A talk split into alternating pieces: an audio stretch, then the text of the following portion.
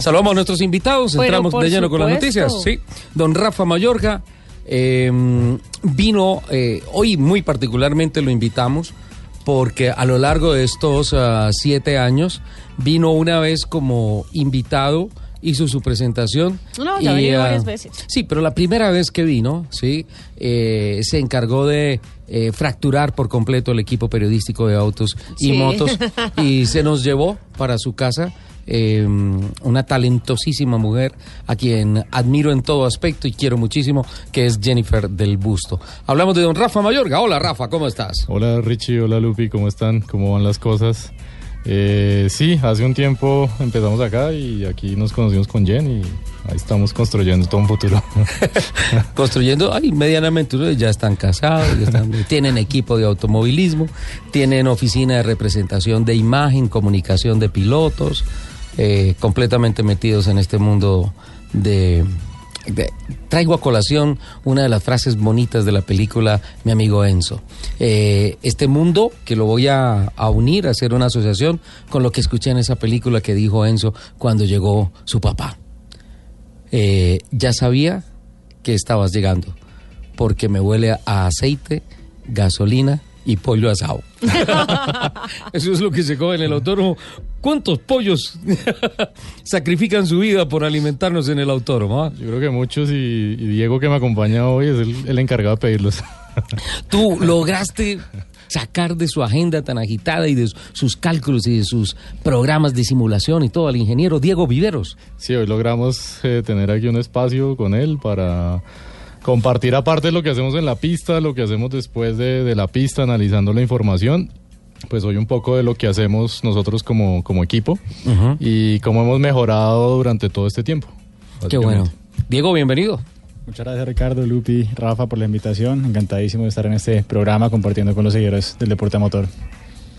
Vale, eh, vamos a hablar a lo largo del programa de un tema fantástico, apasionante, tecnológico, que se usa en la industria y que se usa en el deporte, esencialmente en el deporte, y que yo digo es la ruta que nos lleva a la verdad, la telemetría.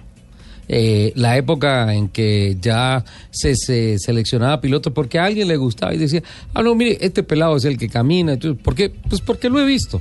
De todas formas, el ojo es importante, la experiencia es importante, pero hoy en día la verdad del rendimiento de una máquina, de un piloto, se llama telemetría.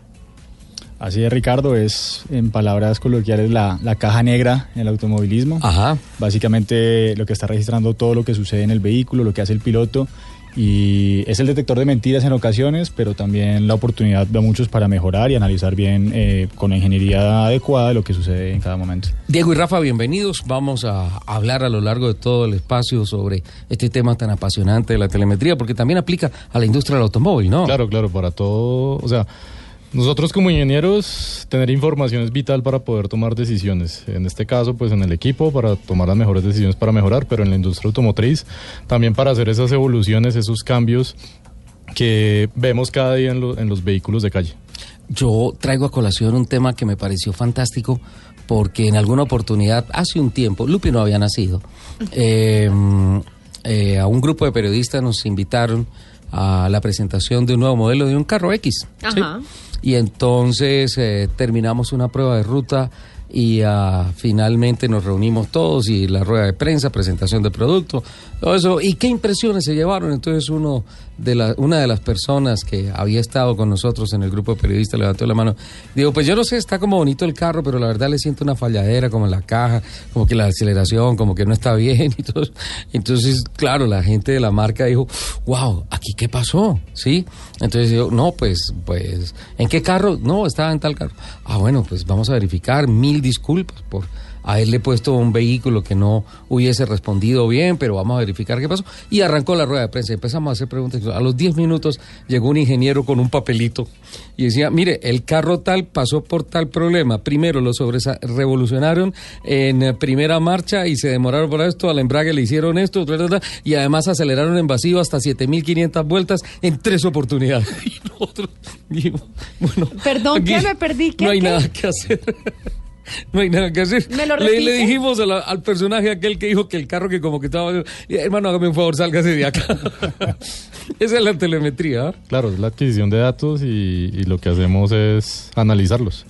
todo, todo el equipo. Pues Diego es el encargado de, de transmitirnos a los pilotos lo que hacemos bien, lo que necesitamos mejorar y, y ahí es donde lo vamos aplicando día a día en la evolución del carro y en la evolución del piloto. Nos fue bien el mes pasado en venta de carros en el país, ¿sabes ya? ¿Tienes cifras? Sí, sí, ya salieron las cifras y muy bien, el mejor mes de... El mejor mes, del, año, sin duda alguna, Lupi.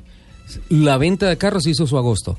En agosto. En agosto, sí, señor. Cifras, antes de irnos a- al corte, Me ¿te parece? las cifras. Listo. En vehículos se vendieron 23.305 vehículos. Es el mejor mes del año. El segundo fue 22.904, el mes de julio, ojo, eh, julio y agosto, con ah, casi 23.000 ca- 23.000 vehículos, 23.305. Con relación a agosto del año pasado, 21.444, un positivo del 8.7% y un acumulado de 162.419 contra 154 154.293 que marcan un positivo en el ejercicio 2019-2018 del 5.3%. Eso era lo que querías escuchar, ¿verdad, Lupe? Me encanta. Sin duda alguna. Hay una salud financiera que está llegando, una salud comercial que está llegando y que se estaba esperando en la industria, que si bien no venía en una caída, en picada, pues sí se siente como como con un piano en, en- en la espalda, que queremos avanzar, pero no estamos avanzando como podría, teniendo en cuenta los índices de saturación de Colombia que están muy por debajo del promedio latinoamericano. Es decir, al mercado colombiano, por las condiciones económicas del país, le caben muchísimos carros más. En Premium, tu categoría favorita. La más favoritísima de todas. Todas las marcas en el mes de agosto vendieron 1.114 unidades contra 954 de agosto del año pasado para un positivo del 16.8%. Es el segundo mejor mes del año en el segmento de premium, solamente superado por el mes de mayo con 1.168. Pareciera que en el mes de las madres las mamás saben pedir. no, es, una especulación, esa no, es la razón. hagan felices. en motos. Ah, también, no, el segundo mejor mes del año. 54.596 motos, cero kilómetros registradas en el mes de agosto contra 52.770 para un positivo del 3.5 en el ejercicio mes a mes 2019-2018. En el acumulado, 401.400 motos contra 360.804 para el positivo que se mantiene en dos dígitos, 11.3%.